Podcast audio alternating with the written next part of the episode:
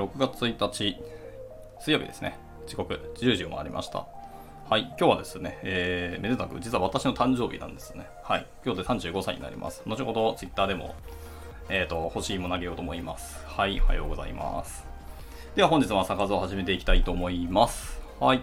で本日も、えーと、タイトルにある通りですけども、えー昨日に引き続き、えーと、RFC ですね、 React の Server Components の RFC の続きを読んでいこうと思います。で、昨日はひたすら、えっ、と、FAQ ですね、に入ったところだと思います。で、FAQ へ入ってずっと読んでいっていきます。で、今日で多分終わると思うので、今日はそのまま、えっ、と、終わ時間が早く終わったら、えっ、とですね、もともと読んでいた、あの、Next.js のレイアウト RFC ですね、のブログがあるんですけど、そこのサーバーコンポーネンツのところだけ、えっ、と、割愛してしまったので、そこに改めて戻って読んでいこうかなと思っておりますという感じですね。はい。で、えっ、と、昨日どこまで読んだのかを僕が実は全然覚えていないので、多分これだろうみたいなところからざっくり読んでいこうかなと思います。はい。なので、えっ、と、今日のところは、えー What is the response formats ってところからちょっと読んでいこうかなと思いますね。はい。えっ、と、はい、オート形式はどのようなものですかっていうところですけど、えっ、と、主には、まあ、えっ、と、JSON のようなものにはなりますけど、えー後ほど記入できる、後で記入できるスロットを持っていますよと。はい。で、これによってコンテンツを段階的に、まあ、幅持たせて流すことができますよと。で、えっ、と、サスペンス的な境界っていうのは、えっ、と、意図的にデザインされた視覚的な状態を示すもので、えっ、と、すべてのコンテンツが完全に流れ込む前に結果を表示し始めることができますと。はいはいはい。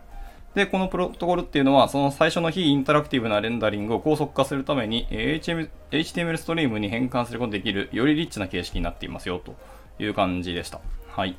まあ、ちょっと具体的なまあものが出てきてないので、それを後ほど見てからって感じになると思いますけど、方針としてはこんな感じらしいですね。はい。えっ、と、エバタさんですね。はい。ご参加いただきありがとうございます。だらだらだらと読んでます。はい。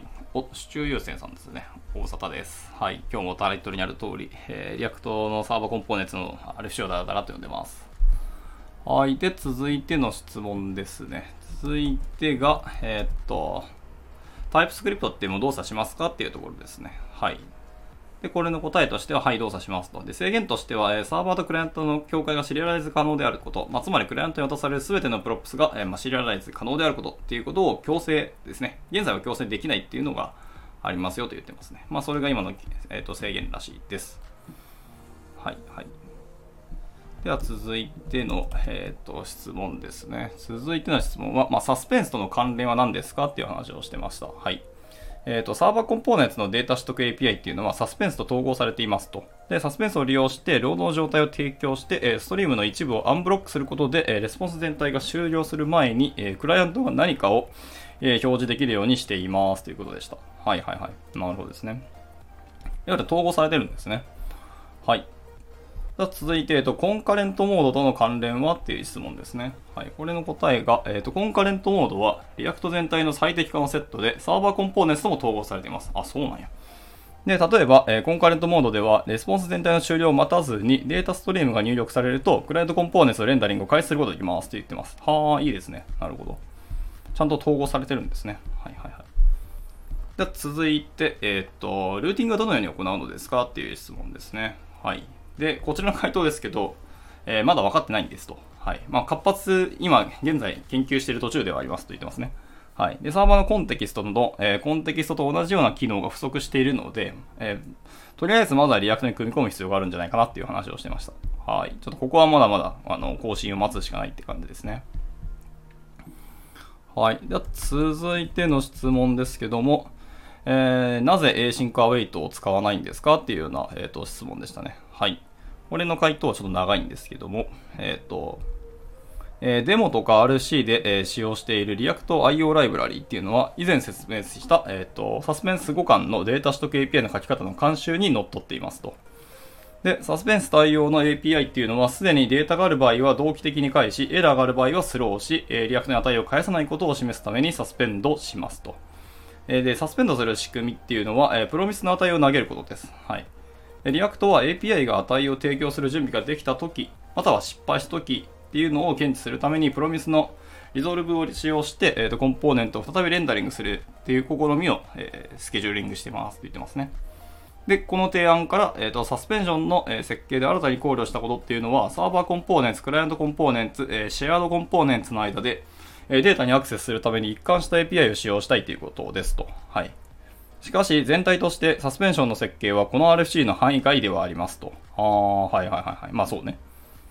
で、私たちはこの設計を明確に文書化することに同意し、えー、新年にはその優先順位を上げる予定ですって言ってますね。はい。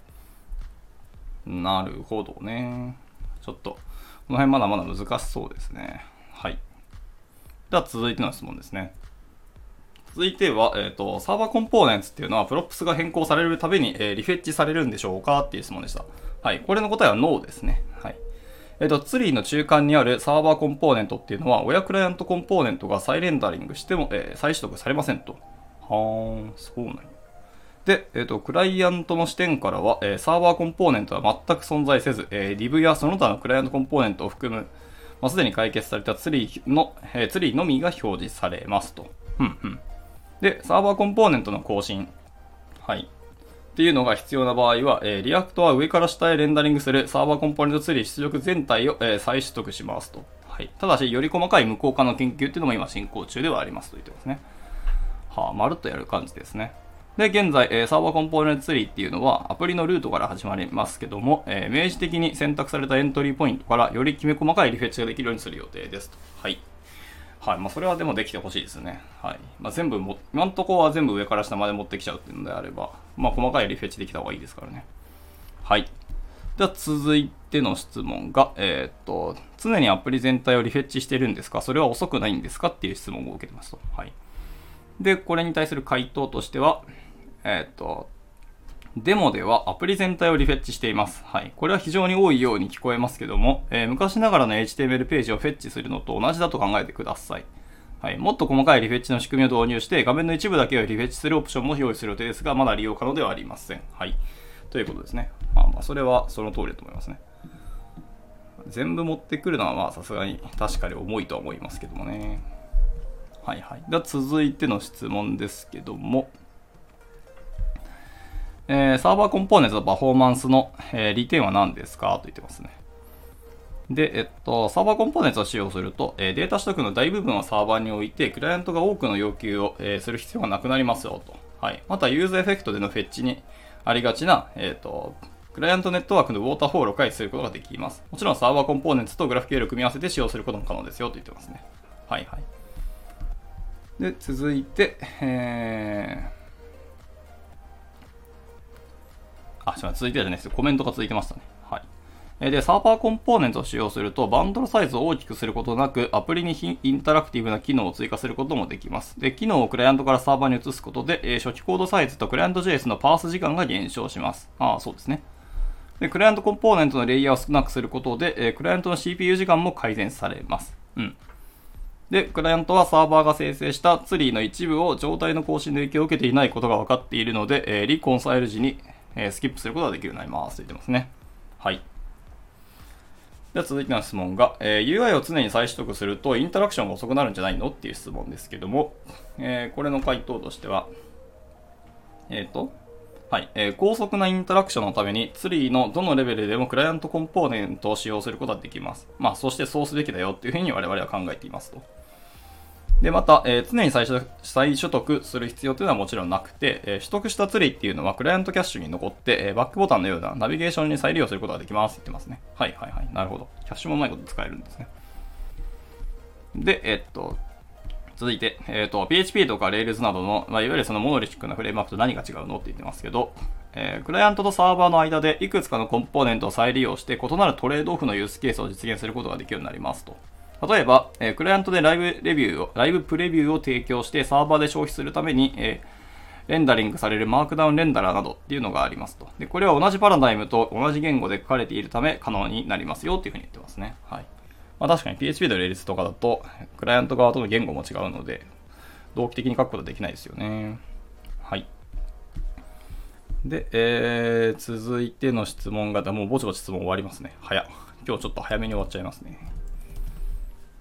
はい。続いての質問っていうのは、えー、まあ、ASP とか .NET、Web Forms と、まあ、何が違う、どう違うんですかっていうことですね。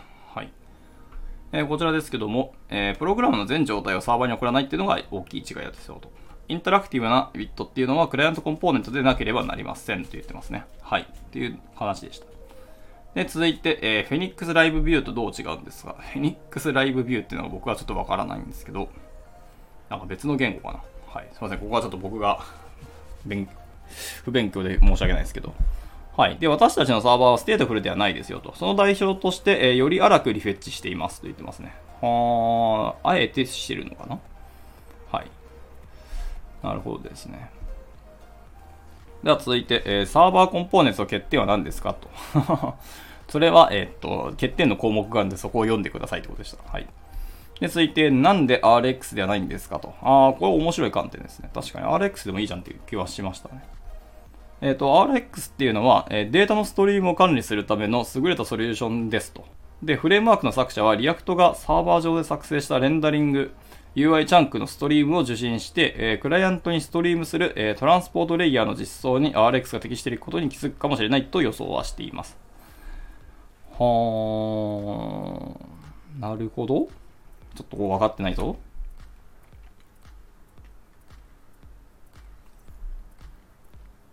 あの、ものによっては RX が適しているっていうのは確かにでもあるかもしれないので、一概に React がダメって言ってるわけでもないんですね。そもそもまあ RX のそのデータストリームっていうのは優れたソリューションだってことは認めてますからね、 React チームも。なるほどですね。そのレンダリング UI チャンクのストリームを受信して、クライアントにストリームするトランスポートレイヤーの実装に、あ、はいはい、適してるってことがあるってことですね。はい。なるほど。これはちょっと書いてみないとわかんないですけど、概念的には確かにそうかもしれないですね。うん。結局トランスポートしなきゃいけないので、そこのレイヤーに RX が結構ぴったりはまるっていうケースはあるかもしれないってことですね。はい。では続いて、えっ、ー、と、クロスサイドスクリプトについてはどうですかって。はい。ここは僕は気になってますね。はい。で、サーバーコンポーネンツの出力を、えー、エンコードするために使用されるストリーミングプロトコルっていうのは、えー、クロスサイドスクリプト攻撃を、えー、防ぐためにユーザー提供の入力をエンコードしてますよというふうに言ってました。はい。なるほどね。っていう感じで、えっ、ー、と、質問は以上で最後に Happy Holiday ってことで、まあ、質問じゃないけど、 Happy Holiday っていうのがあるので、そちらもよろしくお願いしますって言ってました。はい。っていう感じで、ざーっと読んできましたけど、えー、 React Server Components の RFC でした。結構長かったし難しかったんですけど、ただまあこれの実装がちゃんと実現すると、なんか結構夢のパフォーマンス改善が行われる気が僕はしていて、割とワクワクしましたね。はい。なので、まあ、これの実際の、なんですか、RC でなくて実装がどうなるかっていうのを結構心待ちにしたいかなと思いますが、はい。では、えっと、RC は読んだので、えー、最後ですね。最後というか、あの、元々の、えー、と読んでたものが、えっ、ー、と、Next.js の、えっ、と、レイアウト RFC っていうのを読んでたんですけど、その Next.js のレイアウト RFC を読む中で、えっ、と、サーバーコンポーネンツっていう章があったんですね。で、そこについては、先ほどの、えっと、 React の Server Components の RFC を読んでからじゃないと多分理解しづらいよっていう風な話があったので、そこをすっ飛ばしたんですよね。なので、改めて、えっと、Next.js の、えー、レイアウト RFC っていうものの React Server Components の章に戻って、そこを今から読んでいこうかなと思っております。はい。では、えっ、と、最初の注意事項からあって、その注意事項が先ほど今言ったやつですね。はい。あの、 React Server Components RFC を先に読んでからこっちの章を見ることをお勧めしますと。はい。で、えっと、本題に戻りますね。えっと、この RFC を利用することで、 React の機能を使い始め、Next.js のアプリケーションに、えー、 React Server Components を段階的に採用することができます。はい。で、この段階的っていうのがその Next のレイアウトに関しての結構大きな、えー、コンセプトらしいですね。で、新しいルーティングシステムの内部っていうのは、ストリーミング、えー、サスペンス、 transition など、えー、最近リリースされた React の機能を活用していますと。はい。で、これらは React Server Components の構成要素でもありますと。で、え、 Server Components っていうのは、え新しいデフォルトになりますよというふうに言ってますね。で、ページとアプリの、えー、ディレクトリの最も大きな変更点の一つっていうのは、えー、デフォルトでアプリ内のファイルは React サーバーコンポーネンツとしてサーバー上でレンダリングされるっていうことになりますと。はい。まあ、これは先ほど、ていうか、前回まで読んだやつに書いてましたね。これによって、えっ、ー、と、 pages か、もしくは、えー、アップに移行する、 pages ですね。今の pages ディレクトリーからアップディレクトリーって新しい、あのー、レイアウト構成ですね。に移行する際に、えー、自動的に React Server Components を採用することができるようになりますと。あ、そうなんだ。なるほどですね。はい。で、え、っと、そのまま続きを読んでいきますね。そうですね。Next のレイアウトってやつが、えっと、今までのページそこからアップっていうディレクトリーをドキュメント、あとアプリ直下に置いて、そこで、えっと、レイアウト構成を書いていくっていうような結構大きい変更になるので、ただもちろんあの介護官じゃないんですけど、既存のページズっていうディレクトリーもちゃんと機能はしますよっていうのをあのサポートするって書いてましたね。はい。では続いて、えっ、と、レンダリング環境とコンポーネント処理っていうところですね。はい。最初注意事項から入っていて、えっ、ー、と、 React では新しいコンポーネント、括弧モジュールタイプが導入されています。そのサーバーとクライアント及び Share Components というのは3つに分かれてますと。でこれらの新しいタイプの詳細については、えー、 Capabilities & えー、Constraints of Server Client Components 及び Server Module Convention RFC っていうのがあって、まあ、そこの項目を読んでくださいっていうふうに言ってました。はい。で、はい、本題に入ると、えー、新しい React の規約を使用して、クライアントサイドの JavaScript バンドルにどのようなコンポーネントが含まれるかっていうのを詳細に制御できるようになりますと。で、 Client Components と Server Components を定義するための規約が具体的にどのようなものになるのか、えー、現在議論が行われていますと。私たちはこの議論の決着を追っていますと言ってました。はい。なるほど。ここはまあ、 React のチームの更新をずっと Next.js は待っていると。で、えっ、と、今のところ、えー、アップディレクトリでは、ルート内のコンポーネント、まあ、レイアウトとかページっていうのをサーバー、クライアント、その両方でレンダリングできることを注目すると良いでしょうと言ってますね。はい。で、で、で、続いて、ちょっと翻訳が遅いんですけども、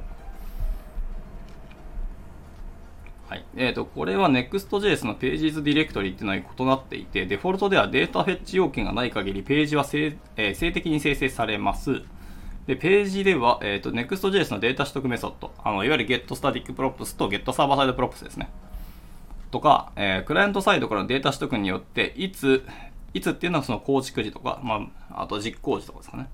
どこで、どこでっていうのはサーバーサイドとかクライアントサイド、またはその組み合わせで、えーと、ページを表示させるかっていうのを柔軟に決定することができるようになりますと言ってますね。はいはい。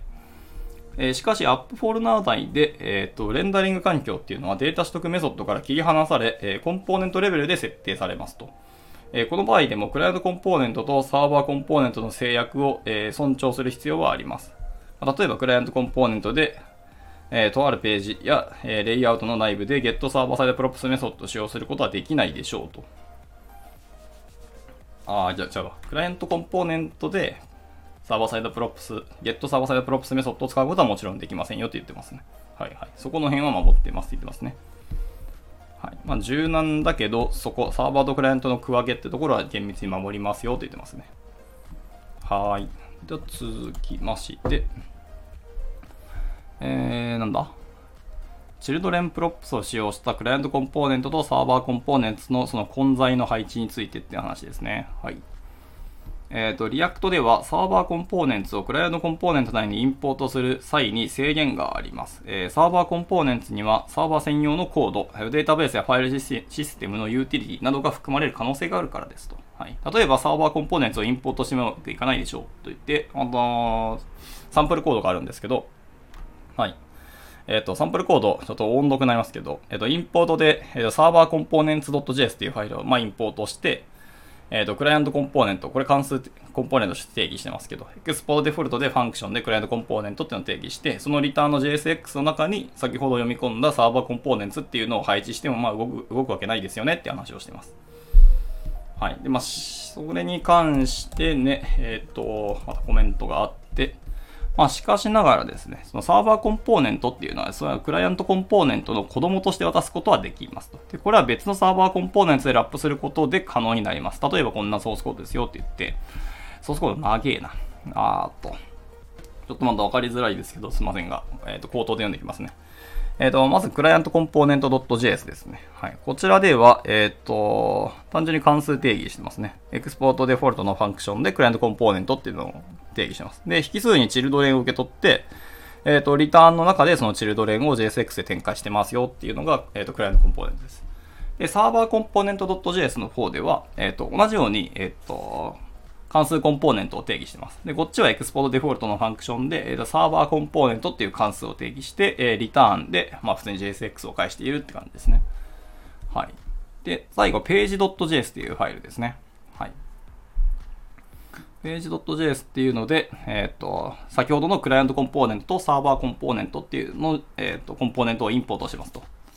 で、えっ、ー、と、page.js の方で最後関数コンポーネントを定義してます。で、こっちは、えっ、と、エクスポーデフォルトのファンクションで、えー、サーバーコンポーネントページっていうような関数を定義してます。で、その中にリターンで、えっ、と、JSX で囲ってあげて、えっ、ー、と、クライアントコンポーネントを配置して、その中に、えー、個要素として、え、サーバーコンポーネントを配置してますと。はい。こういう使い方をすることができますよと言ってますね。これによって、なんと混在とか下配置の仕方ができるようになりますよと言ってましたね。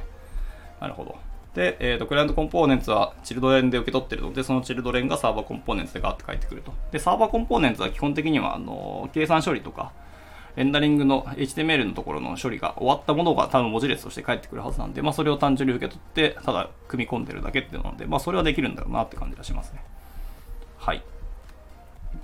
で、これについてちょっとコメントがあるので、そのコメントも読んでいきますと、えー、翻訳しますと、はい。えっ、ー、と、このパターンですね。先ほどの例のパターンでは、 React はサーバーコンポーネントをサーバーでレンダリングしてからその結果、まあ、サーバー専用のコードは含まれないものをクライアントに送信する必要があるっていうのを認識してくださいと。で、クライアントコンポーネントの観点では、その子はすでにレンダリングをされていると。はい。で、レイアウトでは、えー、このパターンが、えー、子供の props で適用されるので、えー、追加のラッパーコンポーネントを作成する必要は別にないですよというふうに言ってますね。はい。で、例えば、えっ、ー、と、クライアントレイアウトコンポーネントっていうのは、えー、サーバーページコンポーネントっていうのを子供として、えっ、ー、と、受け取ることができますよと言ってますね。はい。で、それのソースコードをちょっと見ていくと、えっ、と、ダッシュボードレイアウトっていうのをクライアントコンポーネントで、え見ていますよと。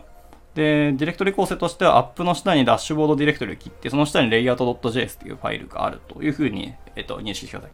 その中で、えっ、ー、と、エクスポートデフォルトのファンクションで、クライアントレイアウトっていう関数コンポーネントを定義してますと。で、引数にレイアウト、えー、チルドレンを受け取ってますね。はい。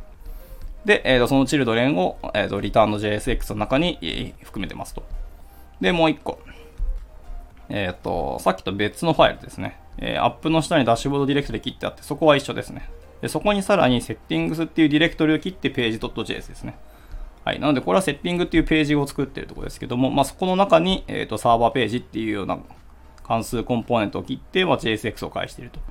はい。まあ、こんな感じでやると、えっ、ー、と、レイアウトっていうのは、えっ、ー、と、基本的には適用されますっていう感じですね。これはすいません。あの、Next.js のこのブログの、えー、もっと前の方を読んで、予備知識で持ってないと多分何の話やねんってなると思いますけど、はい。えっと、アップディレクトリの階層構想の中で、上の方で定義したレイアウト JS っていうファイルは、そのネストした下の方のディレクトリの中にも、そのレイアウトっていうのが適用されますよって言ってて、なので、そのレイアウト JS っていうファイルの中にチルドレンを引数で受け取っているんであれば、その下の方のページでも、その、えーと、レイアウトが多分適用されるっていうことを言ってるんだと思います。はい。で、じゃあ最後ですね。えっ、と、ちょっと注意書きがあるので、そこを見ていきますが、えっ、ー、と、このスタイルの構成っていうのは、サーバーコンポーネンツをクライアントコンポーネンツの中にレンダリングするための重要なパターンではあります。で、これは学ぶべき一つのパターンの優先順位を設定し、えー、チルドレンプロパティを使用することにした理由の一つにもなりますよと言ってましたね。はい。といったところで、えっ、ー、と、サーバーコンポーネンツの、えー、ショーも終わりって感じですね。なので、えっ、と、これで、Next.js のレイアウト RFC も一応一人読み切ったというところで、えっ、ー、と、今日の朝会はこちらで、えっ、ー、と、読むものすべて読み切ったので以上にしたいかなと思います。では最後に、えっ、と、宣伝になりますけども、えっとですね、コンパスで、えっ、と、勉強会を最近また開き始めまして、えっとですね、フロントエンドエンジニアのビアバッシュっていう勉強会を、え開き始めました。前回、うんと先月かな？先月終わりに1回オフラインのイベントをやったんですけど、今度はオンラインイベントをやろうと思います。えっ、ー、と、7月2日の土曜日の10時からですね。はい、えー、フロントエンドエンジニア LT ビアバッシュっていうのをやってます。で、これはオフラインとオンラインを交互にやる回です。次回はオンラインで、その次はまたオフラインでやろうかなと思ってます。基本的に都内なのでちょっと大変に申し訳ないんですけど。はい。えっ、ー、と、次はオフラインなので、えっ、ー、と、7月2日、もしご興味ある方は参加していただけたらすごく嬉しいなと思います。結構ゆるいフロントエンドの領域の話をみんなでワイワイとあの喋りつつビール飲もうぜっていう感じになってますので、はい、ご参加いただければなと思います。では、えっ、ー、と、今日の、えー、朝活はちょっと早いですけど、こちらで以上にしたいかなと思います。はい、では、今日も一日頑張っていきましょう。えー、お疲れ様でした。